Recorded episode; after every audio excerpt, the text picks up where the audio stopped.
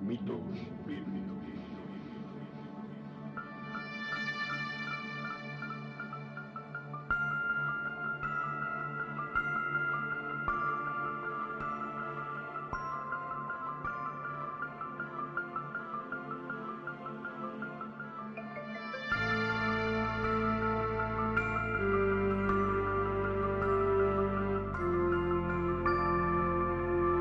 Podcast de análisis y crítica postmodernista de mitos difundidos por textos religiosos, presentado por Oscar Garrido.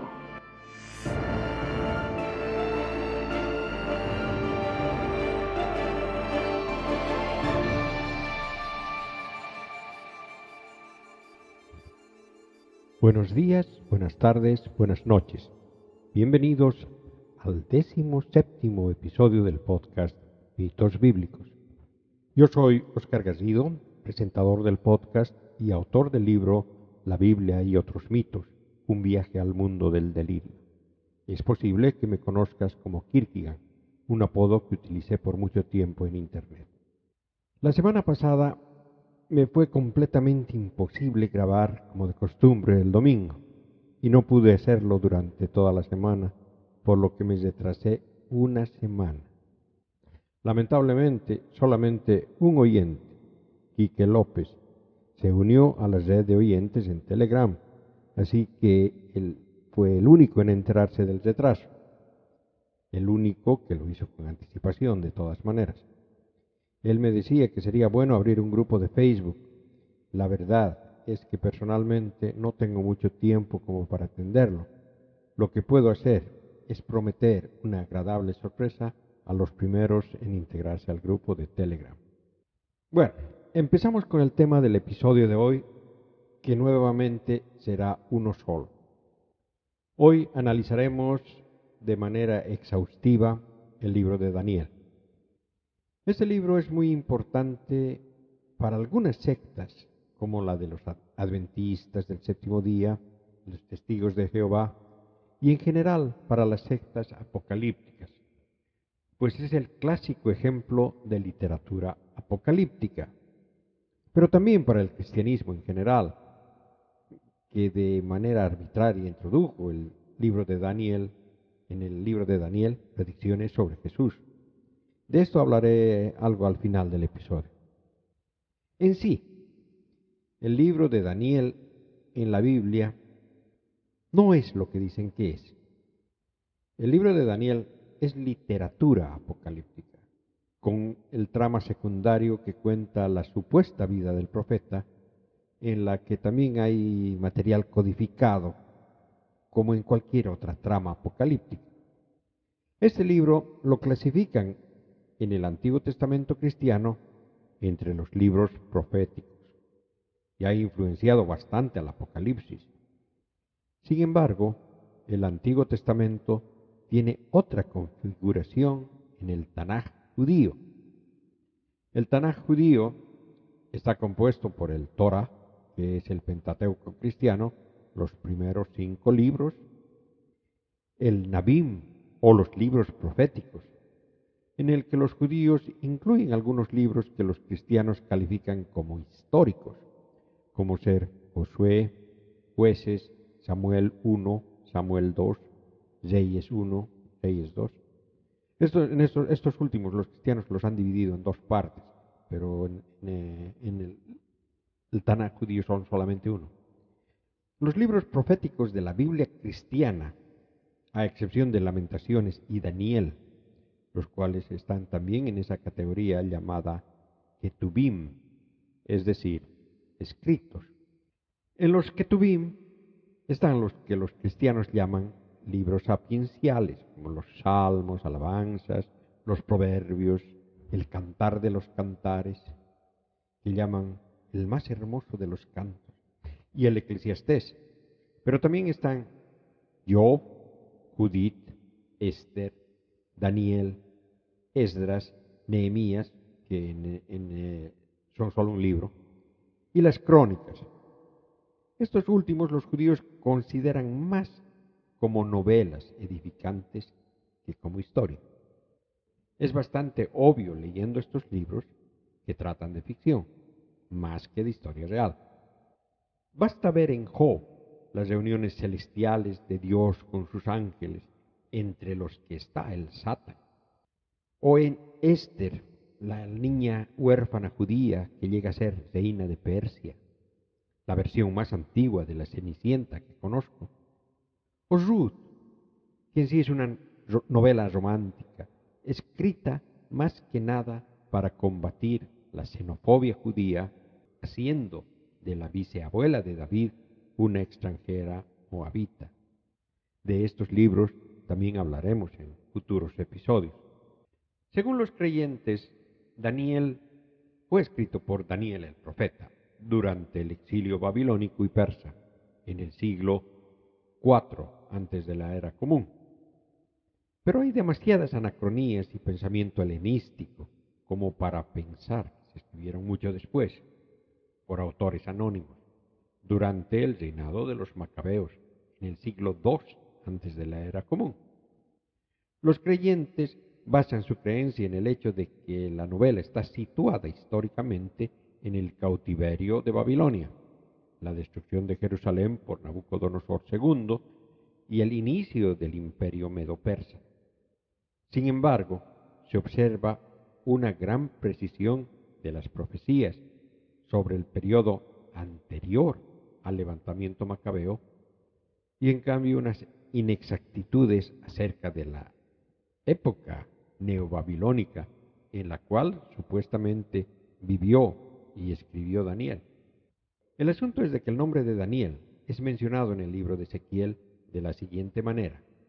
Ezequiel capítulo 14, versículos 13 y 14. Hijo de hombre, si un país peca contra mí cometiendo infidelidad, y yo extiendo mi mano contra él, destruyo su provisión de pan, y envío contra él el hambre para extirpar de ahí hombres, y bestias. Y en ese país se hallan estos tres hombres, Noé, Daniel, y Job, ellos salvarán su vida por su justicia, oráculo del Señor Yahweh. En otras palabras, Yahweh dice que si algún país le es infiel, él les matará de hambre, con la excepción de Noé, Daniel y Job. Aunque en realidad no es Daniel, sino solamente Daniel. La versión católica de la que leyó el voto se basa en la Septuaginta y en ella no se usa la letra iota en el nombre, es decir, escribe Daniel, no Daniel. Pero en la versión masorética y por ende en las versiones protestantes, Ezequiel dice Daniel, aunque en realidad significa lo mismo. Viene del hebreo din, que significa juzgar, y él, que como ya saben, es Dios. O sea, el nombre significa más o menos el juicio de Dios. Más tarde, Ezequiel vuelve a nombrar a Noé, Daniel y Job. Ezequiel capítulo 14, versículos 19 y 20. Os envío la peste sobre ese país, y derramo en sangre mi furor contra ellos, extirpando de él hombres y bestias. Y en ese país se hallan Noé, Daniel y Job. Por mi vida, oráculo del Señor Yahweh, que ni hijos, ni hijas podrán salvar, solo se salvarán a sí mismas por su justicia. El contexto es exactamente el mismo. Esta vez Yahweh, en lugar de matar de hambre al país infiel, le envía la peste y nuevamente son Noé, Daniel y Job quienes se salvan. El asunto es de que, como todos saben, Noé es el héroe del diluvio universal, de una época indefinida mitológica. Y Job, el que resulta víctima de la apuesta entre Yahweh y Satan, personaje de una historia ficticia, también de una época indefinida. Ambos, Noé como Job, tienen la cualidad de haber sobrevivido catástrofes colosales. Pero si Ezequiel se refiere a Daniel, que supuestamente es su contemporáneo, hay que aclarar, Ezequiel supuestamente predijo la caída de Jerusalén y el cautiverio judío en Babilonia, de la que fue víctima. Se supone que fue exiliado a la ciudad llamada Tel Aviv, cerca de Nippur, en Caldea mientras que Daniel fue exiliado a Babilonia. Por eso suena raro que coloque a Daniel junto a tanto Noé como Job. como si Daniel fuese sobreviviente de catástrofes colosales. Bueno, se supone que Daniel sobrevive a que lo meten en una jaula de leones, pero eso fue mucho después. Se vea por donde se vea, se notan anacronismos y algo que no se sostiene, sobre todo cuando hay otra mención a Daniel, cuando Dios manda mediante Ezequiel un mensaje al príncipe de Tiro en el que le dice, Ezequiel capítulo 28 versículos 2 y 3. Hijo de hombre, di al príncipe de Tiro. Así dice el Señor Yahweh. Oh, tu corazón se ha engreído, y has dicho. Soy un Dios, estoy sentado en un trono divino, en el corazón de los mares. Tú que eres un hombre, y no un Dios, equiparas tu corazón al corazón de Dios. Oh sí. Eres más sabio que Adanel. Ningún sabio es semejante a ti. El asunto es que si vemos, se está diciendo que Daniel era un sabio, cosa que no es tan clara en el libro de Daniel, donde aparece más bien como un interpretador de sueños y uno que tiene además alucinaciones y sueños proféticos. Pero por otro lado, algo más revelador es que lo menciona entre Noé y Job, es decir, en una época antigua e indefinida, no como una persona que estaría entre sus contemporáneos. Pero entonces, ¿quién diablos es Daniel? Y ahí viene lo interesante, pues Daniel aparece ya en la literatura cananita encontrada en Ugarit. Ya les había hablado de estos escritos encontrados en Rashambra, datados como 14 años antes de la era común. Allí, Daniel, o Daniel, como le llamarían luego los judíos, no tenía descendencia, pero Baal le promete un hijo, Akat. Cuando Ahat crece, un artesano divino le da un arco y unas flechas. La diosa Anat los codicia e intenta convencer a Ahat que renuncia a ellos, pero él se niega y la diosa envía a su sirviente Yatpan para matarlo. Y lo hace, pero el arco se rompe en la lucha y después Baal retiene las lluvias y no hay cosecha. Daniel busca los restos de Akat y los encuentra.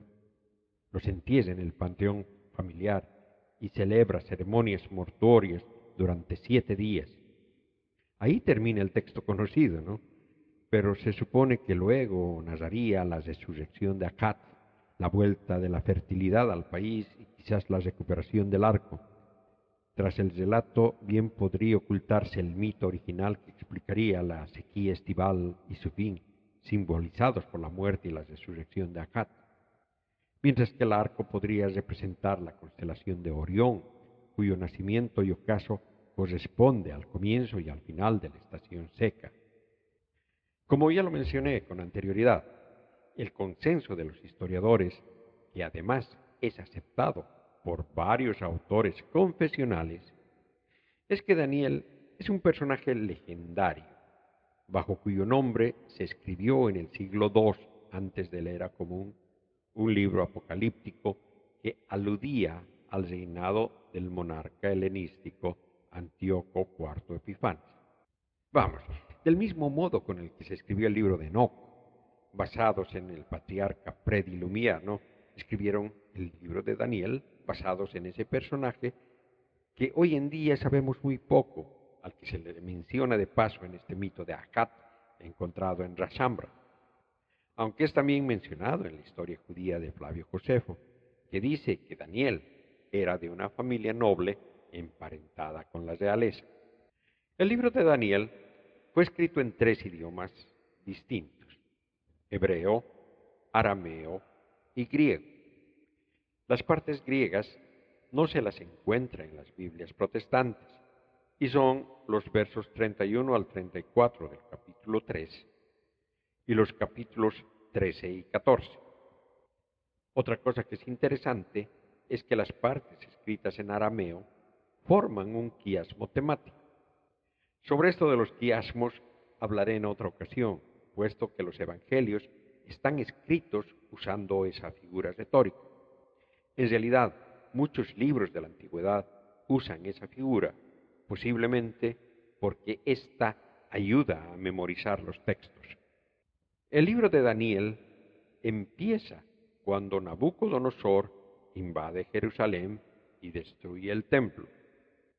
Lo saquea y se lleva los objetos sagrados a Babilonia, a la casa del tesoro de los dioses babilónicos. Entonces es que eligen algunos jóvenes sin defecto corporal, de buen parecer, instruidos, cultos e inteligentes para servir en la corte del rey, con el fin de enseñarles la escritura y la lengua de los caldeos. Entre ellos, el jovencito de la película, Daniel. Cabe mencionar que si eso ocurrió de verdad, lo más probable es que lo castraron, pues en la corte del rey solo servían eunucos. De hecho, su nuevo jefe es mencionado como el jefe de los eunucos, que les cambió de nombre a nombres caldeos. Daniel empezó a llamarse Belsasar, que significa Bel protege la vida del rey. Bel significa señor y curiosamente eh, se origina en el nombre del dios Baal de la mitología cananea. Los jóvenes fueron introducidos en la cultura mesopotámica aprendiendo su lengua, su escritura, su tradición literaria, por lo que fueron alojados en el palacio real. Y es ahí donde tienen el primer problema, pues el rey les asignó, posiblemente a todos los eunucos, una ración diaria de los manjares del rey, del vino de su mesa. Y como Daniel y sus compañeros judíos no querían comer comida que no sea kosher, entonces Daniel negoció con el jefe de los eunucos para que a ellos solo les den de comer legumbres y de beber agua. Hicieron la prueba por diez días y luego de esos días los judíos tenían mejor aspecto y estaban más gordos que los jóvenes que comían los manjares del rey. Así que aceptaron el trato. Y cuando Nabucodonosor se encontró con ellos, comprobó además que Daniel y sus secuaces eran mucho mejor que los otros. Daniel capítulo 1 versículos 19 y 20. El rey conversó con ellos, y entre todos no se encontró ningún otro como Daniel, Ananías, Misael, y Azarías. Quedaron, pues, al servicio del rey. Y en cuantas cosas de sabiduría o de inteligencia les consultó el rey, los encontró diez veces superiores a todos los magos, y adivinos que había en todo su reino. Ya se ve aquí un poco de exageración, que está a punto de aumentar, pues el relato continúa con el angustioso sueño que tuvo Nabucodonosor y que no le dejaba dormir. Entonces, obviamente, lo consultó con los magos y los adivinos, encantadores y caldeos. Pero cuando éstos le pidieron que cuente su sueño, él les contestó que ellos tenían no sólo que interpretarlo, sino que contarlo. Daniel capítulo 2 versículos 5 al 9. Respondió el rey, y dijo a los caldeos. Tened bien presente mi decisión, si no me dais a conocer el sueño, y su interpretación, seréis cortados en pedazos, y vuestras casas serán reducidas a escombros.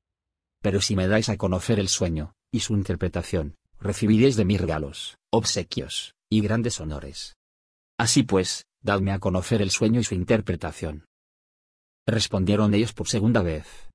Cuente el rey el sueño a sus siervos, que nosotros le daremos su interpretación. Pero el rey replicó. Bien veo que lo que queréis vosotros es ganar tiempo, sabiendo que mi decisión está tomada. Si no me dais a conocer el sueño, una misma será vuestra sentencia. Habéis acordado entre vosotros decirme palabras mentirosas y falsas, mientras cambian los tiempos. Por tanto, Indicadme el sueño y sabré que podéis darme su interpretación. Como se ve, Nabucodonosor era un tipo bastante razonable. y claro, los pobres magufos antiguos trataban de explicar que eso era imposible, que no había nadie en el mundo que pudiera adivinar lo que el rey soñó. Pero Nabucodonosor con su racionalidad extrema, decidió que si nadie podía adivinar su sueño, entonces los sabios no servían para nada y entonces ordenó matar a todos los sabios del reino. Con lo que queda demostrado que Nabucodonosor era un gobernante razonable. Claro, entre los sabios estaba Daniel y compañía. Entonces Dios, para evitar que maten a Daniel, les revela el sueño en un sueño. Y claro, Daniel salva la vida de los sabios, pues dice que él podrá contar e interpretar el sueño del rey. Daniel capítulo 2 versículos 25 al 28. Ariox se apresuró a introducir a Daniel ante el rey, y le dijo, He encontrado entre los deportados de Judá un hombre que puede dar a conocer al rey la interpretación. Tomó el rey la palabra y dijo a Daniel, ¿Eres tú capaz de darme a conocer el sueño que he tenido y su interpretación? Daniel tomó la palabra en presencia del rey y dijo, El misterio que el rey quiere saber, no hay sabios, adivinos, magos ni astrólogos que lo puedan revelar al rey. Pero hay un Dios en el cielo, que revela los misterios y que ha dado a conocer al rey Nabucodonosor lo que sucederá al fin de los días. Tu sueño y las visiones de tu cabeza cuando estabas en tu lecho eran estos. Y claro, le cuenta el sueño que era el de una estatua gigante, de un aspecto terrible, cuya cabeza era de oro, sus brazos y pecho de plata, el vientre y los muslos de bronce, las piernas de hierro y los pies de hierro mezclado con arcilla. Aparece entonces una piedra que no ha sido cortada por manos humanas, la cual golpea los pies de la estatua y la destruye, desplomándose en el suelo sin dejar rastro. Por último, esta piedra se convierte en una montaña que llena el mundo entero. Después de contar el sueño, Daniel lo interpreta de la siguiente manera. Se tratan de cuatro reinos sucesivos, comenzando con Nabucodonosor, representado por la cabeza de oro, y vendría un reino de plata y otro de bronce. El reino siguiente, las piernas de hierro, que sería particularmente destructivo, como las armas de hierro. Y por último, un reino dividido, fuerte como el hierro y frágil como el barro, que pretenderá unirse por la simiente humana, pero no lo logrará. Y durante este último reino, en los días de esos reyes, dice el texto, que Dios levantará un reino eterno que jamás será dado a otro pueblo. Bueno, este sueño es interpretado por los cristianos modernos de la siguiente manera. La cabeza de oro, Babilonia. El pecho y los brazos de plata, Persia. Vientres y muslos de bronce, Grecia, con Alejandro Magno. Piernas de hierro con pies mezclados de arcilla, el imperio romano. Y desde luego, la roca, el cristianismo. Sin embargo, como ya lo adelantamos antes, Daniel se escribió en la época macabea, por lo que eso de las piernas de hierro parece más bien representar al imperio seleucida, que vino después de la muerte de Alejandro Magno, y los pies mezclados con arcilla, la dinastía macabea, que según el autor de Daniel terminaría con la llegada de un Mesías. De todas maneras, la historia termina con dos fantasías grandes. Primero, Nabucodonosor llamando a Yahweh Dios de dioses y además nombrando a Daniel, un eunuco, gobernador de toda la provincia de Babilonia y jefe supremo de todos los sabios de Babilonia. Daniel, sin embargo, encargó la administración de la provincia de Babilonia a tres de sus compañeros judíos, Sadrach, Mesach y Abednego, quedando Daniel en la corte del rey. El siguiente capítulo, la fantasía incrementa, llegando a extremos que luego veríamos en la literatura apócrifa cristiana de los siglos III y IV. Y es que, a pesar de que Nabucodonosor llamó al Dios de los judíos Dios de dioses, se le ocurrió construir una estatua de oro, posiblemente al dios Marduk, no dicen a qué Dios. Y luego lanzó un decreto que decía que todos tenían que adorar esa estatua.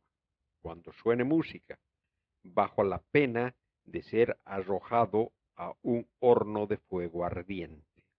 Nuevamente, don Nabucodonosor nos muestra su lado amado. es bastante obvio que los judíos no iban a acatar esa orden. Y cuando le denuncian que Sadrach, Mesach y Abednego, administradores de la provincia de Babilonia, no cumplían el decreto, Nabucodonosor se pone furioso y los hace amarrar y son arrojados al horno que había sido calentado siete veces más fuerte que lo corriente. Pero a ellos el fuego no les hizo nada. Y más bien Nabucodonosor parece que vio un cuarto hombre entre las llamas. Daniel capítulo 3 versículos 24 y 25. Entonces el rey Nabucodonosor, estupefacto, se levantó a toda prisa, y preguntó a sus consejeros, ¿No hemos echado nosotros al fuego a estos tres hombres atados? Respondieron ellos. Indudablemente, oh rey. Dijo el rey.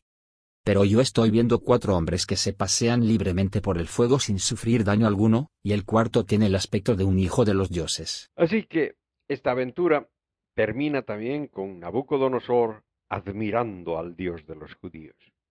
Cosa que nuevamente se torna extraña, pues en el siguiente relato, casi literalmente, a Nabucodonosor se le sumen los humos.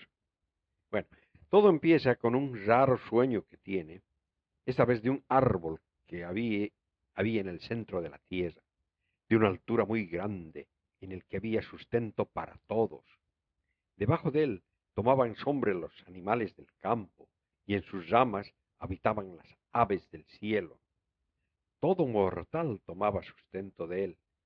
Pero luego viene un ángel, un vigilante, que desciende del cielo proclamando, Derriben al árbol, corten sus ramas, quiten su follaje, a esparcir sus frutos, huyan los animales que están debajo de él y las aves de sus ramas, pero dejen el tronco de sus raíces en la tierra, con atadura de hierro y de bronce, entre el pasto del campo.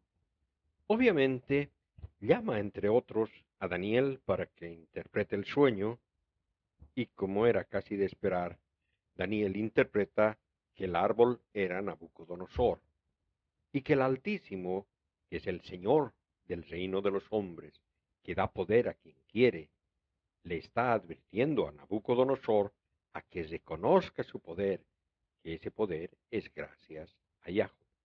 Pasan doce meses, cuando un día está Nabucodonosor paseando en la terraza del Palacio Real de Babilonia, admirando su belleza, y se alaba a sí mismo. Daniel capítulo 4 versículos 27 al 29. Iba diciendo el rey.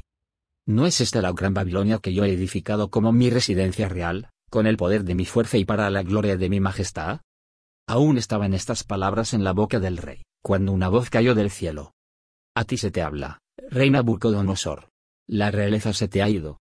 De entre los hombres serás arrojado, con las bestias del campo morarás, hierba como los bueyes tendrás por comida, y siete tiempos pasarán por ti, hasta que reconozcas que el Altísimo domina sobre el reino de los hombres, y se lo da a quien le place. Dicho y hecho, Nabucodonosor enloquece, va a vivir como un animal entre las bestias, supuestamente por siete años, y regresa y vuelve a gobernar solo cuando reconoce que todo se lo debe a Yahweh, el Dios de los judíos. Esto, desde luego que es obviamente ficción, casi un sueño de los judíos que fueron humillados por los babilonos. En los anales babilónicos no existe ese periodo de locura de Nabucodonosor, lo cual confirma que esto no es más que un deseo judío expresado en la historia. De hecho, esta historia puede que esté basada en otro hecho. Como ya lo dije al principio, el autor los autores de Daniel escriben su obra más o menos 400 años después de los supuestos hechos. Por lo tanto, puede haber mezclado cosas. Y es que no es Nabucodonosor, sino uno de sus sucesores, llamado Nabonido, el que, aunque no se volvió loco, sino como dice en uno de los fragmentos de los manuscritos del Mar Muerto, que describe a Nabonido castigado por Dios con una fiebre de siete años, bueno, este Nabonido fue el último rey de Babilonia. Y en la historia recoge una historia algo más o menos fantasiosa, pues resulta que Nabonido era muy creyente del dios lunar Sin, y que al parecer intentaba cambiar las costumbres religiosas babilónicas desplazando a Marduk para colocar a Sin, algo que no fue muy bien visto ni por la gente en Babilonia, ni por el clero, desde luego, que al final lo obligaron a un retiro en Taima, un lugar desértico. Fue entonces su hijo, el príncipe Baltasar, el que los reemplazaba en sus funciones de rey, aunque sin serlo. Y fue él el que tuvo que resistir la invasión de los persas. Algo que nos muestra que el autor de Daniel no conocía mucho de la historia de Babilonia, en la que se desarrolla toda esta trama, es que hace que a Nabucodonosor le suceda en el trono su hijo Baltasar, cuando en realidad Baltasar no era hijo de Nabucodonosor, sino de Nabonido. A Nabucodonosor le hereda el trono su hijo Evilmerodac, o el Marduk, el hombre de Marduk. No se sabe exactamente ni por qué, ya que este no era su hijo primogénito. Pero después de apenas de dos años como rey, Evilmerodac fue depuesto y asesinado por Neriglasar, su cuñado, quien luego reclamó el trono. Neriglasar gobernó cuatro años y a su muerte lo heredó su hijo Labashi Marduk, que fue derrocado a los tres meses y asesinado. Nabonido se hizo del trono casándose con Nitocris, la viuda de Neriglisar y quizás más importante, la hija de Nabucodonosor. Fue el último rey de Babilonia, aunque durante su retiro en Taima, su hijo Baltasar ejercía como rey sin serlo. Y es por eso que uno ve, ve, la postura de que Baltasar haya sido hijo de Nabucodonosor, como dice el libro de Daniel, es eh, sencillamente absurdo. La caída de Babilonia en manos de los persas está relatada, desde luego, aunque con ese toque de fantasía y deseo de mostrar que el Dios de los judíos es el Dios verdadero, como ya lo dije, el libro de Daniel omite la existencia de Evilmerodac, Neriglisar, Labashan Marduk y Nabonido, considerando a Baltasar haber sido hijo de Nabucodonosor. Y aparece Baltasar, que tenía una fiesta en compañía de sus nobles, cuando se le ocurrió que sería divertido beber en los vasos sagrados sustraídos del templo de Jerusalén. Y cuando lo estaba haciendo, apareció una misteriosa escritura en la pared, trazada por una mano espectral, la cual ninguno de los sabios fue capaz de interpretar.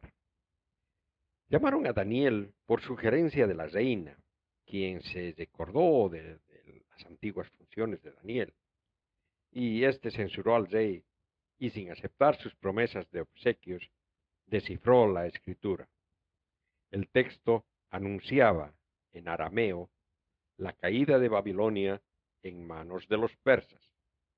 Esa misma noche la ciudad fue tomada y el rey muerto. El siguiente paso ficticio se lo da casi de inmediato, pues Daniel coloca en el trono de Babilonia a Darío el Medo, un personaje totalmente ficticio. Todos los escritos de la época señalan que el que entró a Babilonia fue desde luego Ciro el persa. Los cristianos entienden que Darío era un emisario de Ciro, pero en la historia oficial, Ciro no tuvo esos emisarios. O sea que Daniel coloca un tal Darío el Medo entre el reinado de Baltasar y Ciro, cuando la historia nos dice que Baltasar no era rey, sino príncipe, hijo del el rey era Nabonido, y el próximo en regir Babilonia fue Ciro, sin intermediarios. Pero ¿por qué coloca Daniel a Darío el Medo en la historia? Sencillamente por algo que luego el autor del Evangelio de Mateo le copiaría extensamente, por hacer cumplir una profecía. Pues Jeremías, el profeta llorón, había profetizado que Babilonia caería bajo las garras de los medos, no de los persas, como realmente ocurrió. Haciendo un resumen histórico, el imperio medo se convirtió en una potencia importante en el cercano oriente cuando colaboró con Babilonia en la destrucción del imperio asirio. Y eso es según fuentes contemporáneas, textos babilónicos. Los medos fueron conquistados por el rey de Asram, Ciro, lo cual también es mencionado en fuentes griegas posteriores. Ciro extendió el imperio medo-persa desde el Mediterráneo con la conquista de Lidia hasta el Asia Central, asegurando su poder recién se volvió contra Babilonia. Las fuentes históricas datan la conquista de Babilonia a mano de los persas en el año 539, antes de la era común. Entre las más importantes y contemporáneas de la conquista son la llamada Crónica de Nabonido, que era el último rey de Babilonia, el cilindro de Ciro y el reporte en verso de Nabonido. Según estos textos, Ciro comenzó su marcha contra Babilonia en 539 antes de la era común, aprovechando las tensiones internas entre los sacerdotes de Marduk, el rey Nabonido y el príncipe heredero Baltasar. Ciro ingresó a Babilonia por la puerta de Istar y fue aclamado como rey de Babilonia. Nabonido fue capturado y se le perdonó la vida, pero no se dice nada de lo que pasó con Baltasar. Pero volviendo a las fantasías, Darío el Medo colocó todo en manos de tres ministros. Uno de ellos era Daniel. El problema era que el resto de los zápatras le tenían envidia y buscaban la manera de hacerle caer en desgracia. Pero como Daniel era un buen hombre, no podían encontrarle defectos. Entonces buscaron una manera de fastidiarlo. Convencieron al rey Darío, el Medo, que saque un edicto real, según el cual nadie podía orar a ningún dios, sino solo al rey para mostrarle obediencia. Bueno, Daniel capítulo 6, versículo 8. Todos los ministros del reino, prefectos, sátrapas, consejeros, y gobernadores, aconsejan unánimemente, que se promulgue un edicto real para poner en vigor la prohibición siguiente. Todo aquel que en el término de treinta días dirija una oración a quien quiera que sea, Dios u hombre, fuere de ti, oh rey, será arrojado al foso de los leones. Obviamente, Darío sacó el edicto. Daniel no lo iba a cumplir pues él oraba tres veces al día y lo siguió haciendo. Así que cuando le pillaron, hicieron que Darío, en contra de su propia voluntad, pues a Darío le caía bien Daniel, le arroje a la fosa de los leones. Y, como era de esperarse, no le pasó nada. Pues como él mismo lo explicó, Daniel capítulo 6, versículo 23. Mi Dios ha enviado a su ángel, que ha cerrado la boca, de los leones, y no me han hecho ningún mal, porque he sido hallado inocente ante él. Y tampoco ante ti, oh rey, he cometido falta alguna. Este es, sin duda alguna, el punto más alto del libro de Daniel, y uno de los mitos bíblicos más conocidos, además por su simbología, que tiene un sinfín de interpretaciones. Los capítulos 7 al 12 del libro de Daniel no tienen mucha historia, sino más bien son relatos de sueños, visiones y profecías directamente apocalípticas. Es decir, están escritos de manera codificada y describen lo que supuestamente pasaría en el futuro. Sin embargo, como han sido escritos en ese futuro, más que profecías, son postfecías.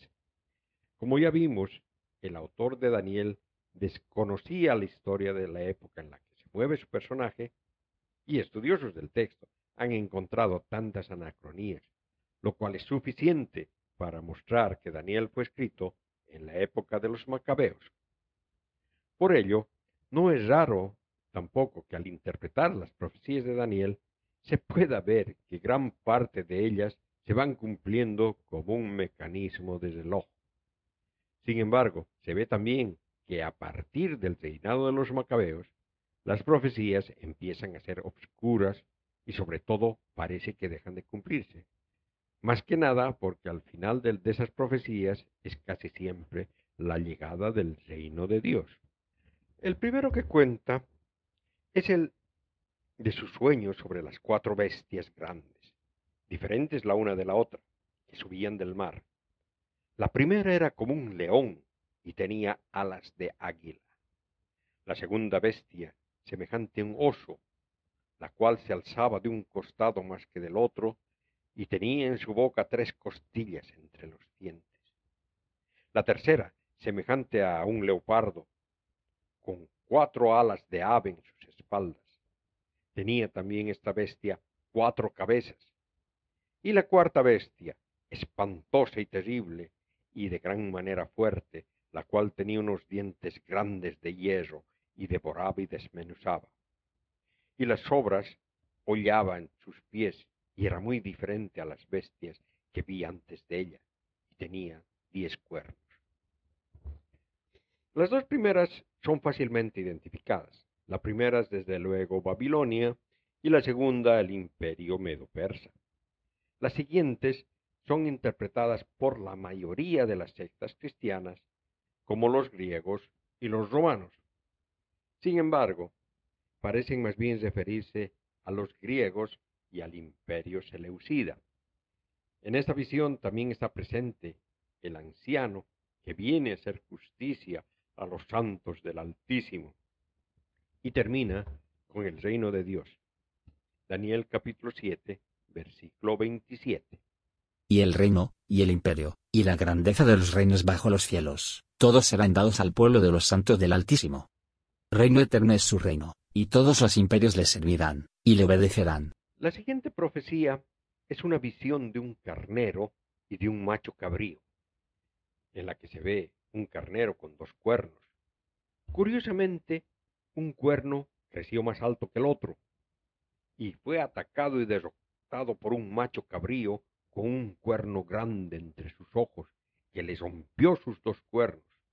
Y luego el macho cabrío se hizo muy grande y su cuerno se rompió y en su lugar salieron cuatro magníficos en dirección a los cuatro vientos de uno de ellos salió un cuerno más pequeño. Y claro, al ver la visión, Daniel quedó igual de desubicado que los oyentes del episodio. Aunque su Dios, muy buena gente, le envió al ángel Gabriel a que le diera una explicación de la visión. Y claro, le explica sin mencionar nombres, pero obviamente se refiere a lo que pasó históricamente. Recordar, esta es una postfecía más que una profecía. El carnero de dos cuernos es el imperio medo-persa. El cuerno más grande era el persa. El macho cabrío que lo derrotó es desde luego los griegos dirigidos por Alejandro Magno, que en la visión es el gran cuerno, que cuando se rompe, es decir, cuando muere, su imperio se divide en cuatro. Grecia y Macedonia, gobernadas por Casandro, Asia Menor, gobernada por Lisimaco, Egipto, gobernado por Ptolomeo, Siria, Babilonia y el este de la India, gobernada por Seleuco.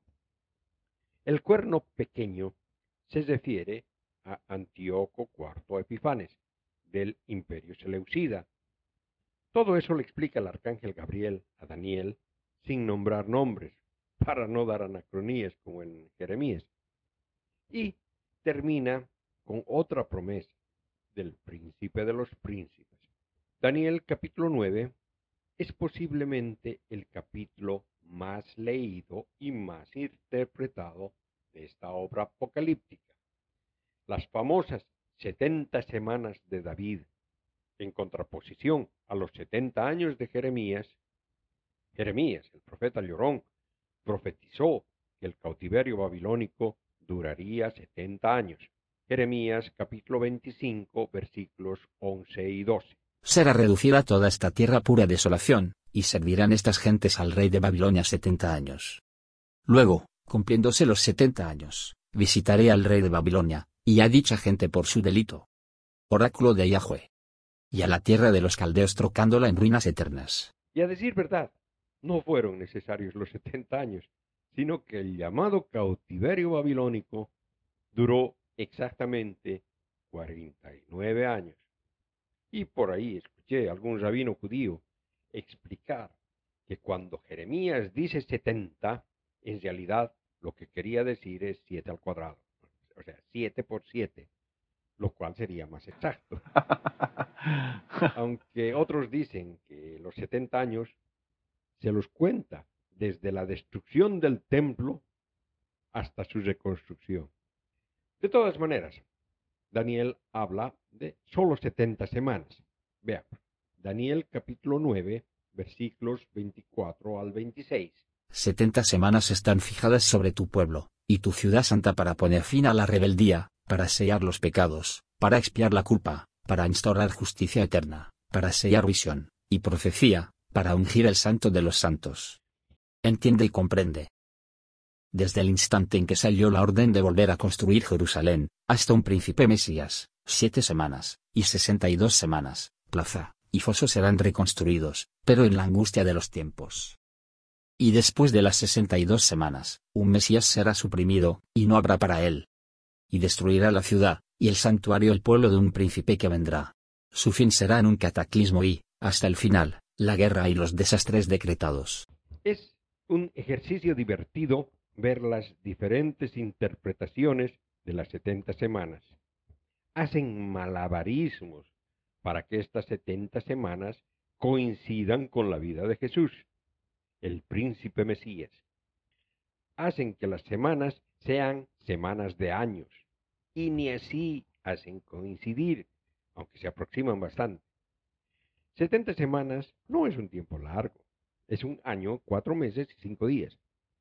Pero haciendo semanas de años, las convierten en 490 años, casi cinco siglos.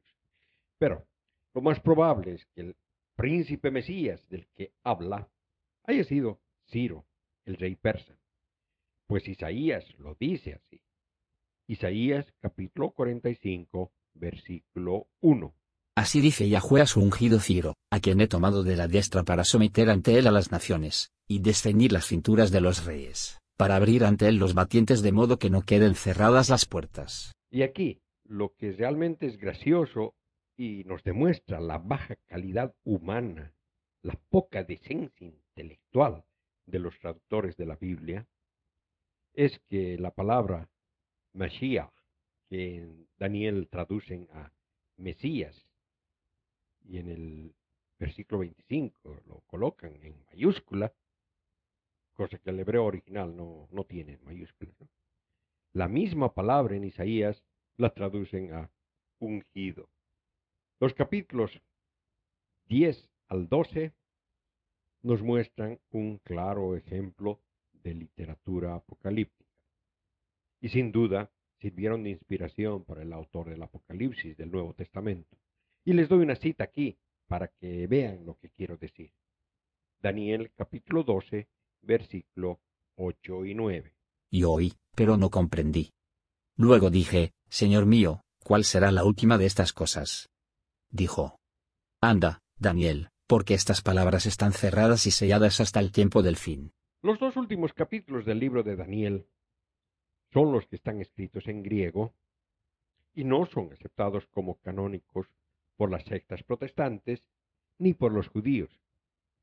Pero los apologistas cristianos de los primeros siglos, Orígenes de Alejandría, Irineo de León, Hipólito de Roma, Cipriano de Cartago, Cirilo de Jerusalén, Jerónico de Estidón, defendían su canonicidad. La historia de Susana es especialmente bella.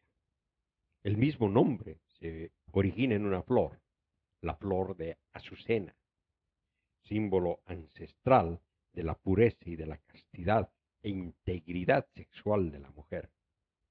Y fíjense cómo los nombres de los personajes ya nos dan una pauta de que esta historia es ficticia. Bueno, Susana era la esposa de Joaquín Bon Anca. Eso de Bon Anca es broma. Es que es el nombre del tío rico de Walt Disney en sueco. Bueno, y es que Joaquín, el esposo de Susana, era un rico e influyente judío en el exilio babilónico. Y Susana había sido criada según la ley de Moisés. Pues habían dos viejos verdes que codiciaban a Susana.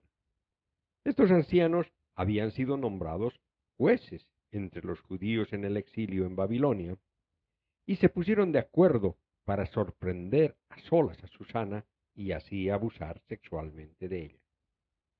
Un día en el que Susana pasea por el jardín de su marido, los viejecillos la sorprenden y la presionan, intentando convencerla de que se les entregue sexualmente. Susana les enfrenta y los rechaza. Al verse rechazados, los viejos acusan a Susana de adulterio y ésta es llevada a un juicio, donde los dos ancianos testifican falsamente en su contra de haberla visto con un jovenzuelo en cierto paraje del jardín del esposo. Y ante la importancia y la credibilidad de sus acusadores, Susana es condenada a morir apedreada. Pero cuando era llevada por la congregación para ser lapidada, el profeta Daniel, que por entonces era todavía un jovenzuelo, aprendiz de las artes de consejería, con miras a ejercerla al servicio de Nabucodonosor, detiene el cortejo del pueblo que lleva a Susana hacia el sitio de su lapidación. Reprende a la gente por estar actuando sin conocimiento pleno de la causa y pide separar a los dos viejecillos para interrogarlos. Y los dos falsos testigos incurren en contradicción en sus declaraciones. Cuando Daniel les pregunta bajo qué árbol vieron a, a Susana recostada con su supuesto amante, uno de ellos dice bajo una acacia y el otro bajo una encina. Y claro, de esta manera Daniel demuestra la inocencia de Susana, y los dos viejos verdes mueren apedreados, pues según la ley de Moisés se aplica la misma pena que ellos habían querido infringir a su prójimo. Y en el último capítulo hay dos historias también fascinantes. La primera nos muestra a Daniel al estilo Sherlock Holmes desenmascarando un fraude religioso.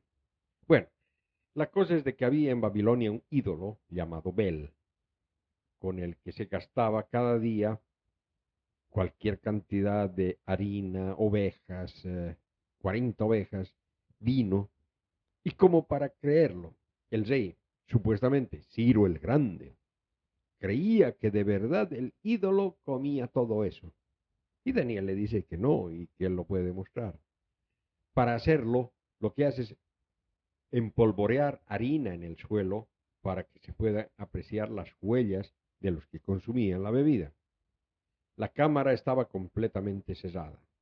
El rey ofrendaba diariamente delante de la estatua enormes cantidades de alimento que eran devoradas por la estatua de Bel.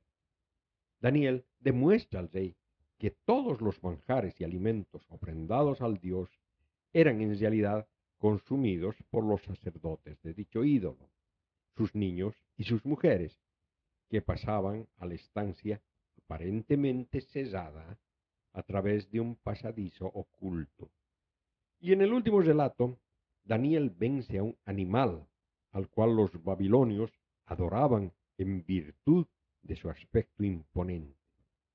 En la Septuaginta usan la palabra griega dracon, traducida a dragón, aunque en la traducción que yo tengo, que es la Biblia católica, eh, la Biblia de Jerusalén, lo traducen a gran serpiente. Daniel capítulo 14 versículos 25 al 27. Daniel respondió, Yo adoro solo al Señor mi Dios, Él es el Dios vivo. Mas tú, oh rey, dame permiso, y yo mataré a esta serpiente sin espada ni estaca. Dijo el rey. Te lo doy.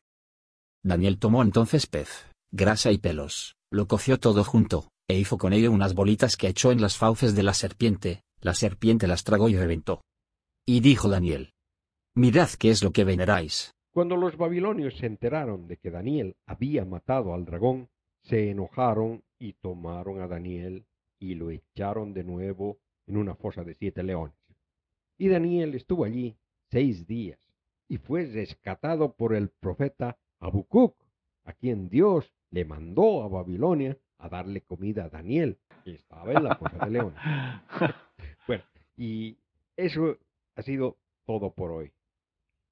Gracias por acompañarme en este episodio de Mitos Bíblicos envíen preguntas, comentarios o cualquier otra retroalimentación sobre el programa mediante la app de Anchor, mediante comentarios en iBox o mediante la sección de contactos del blog del podcast que está en mitos bíblicos sin espacios ni acentos